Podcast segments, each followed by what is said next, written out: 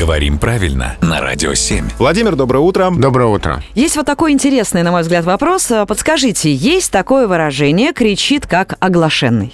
Оглашенный – это некрещенный человек. А почему он кричит? Откуда появилось это выражение? Там много версий самых разных. Оглашенный действительно это не крещенный человек, и не просто не крещенный, а тот, кто проходит подготовку к обряду крещения. То есть вот-вот, уже скоро. Там много версий, как это выражение появилось. Мне больше нравится такая, которая связывает это выражение с младенцами.